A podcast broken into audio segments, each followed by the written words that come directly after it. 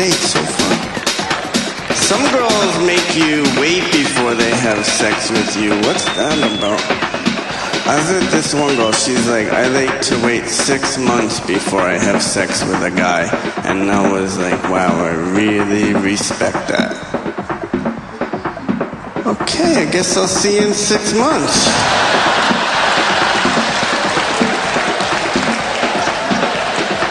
Do you just email me or how does that work? I want to be sure to block off that date.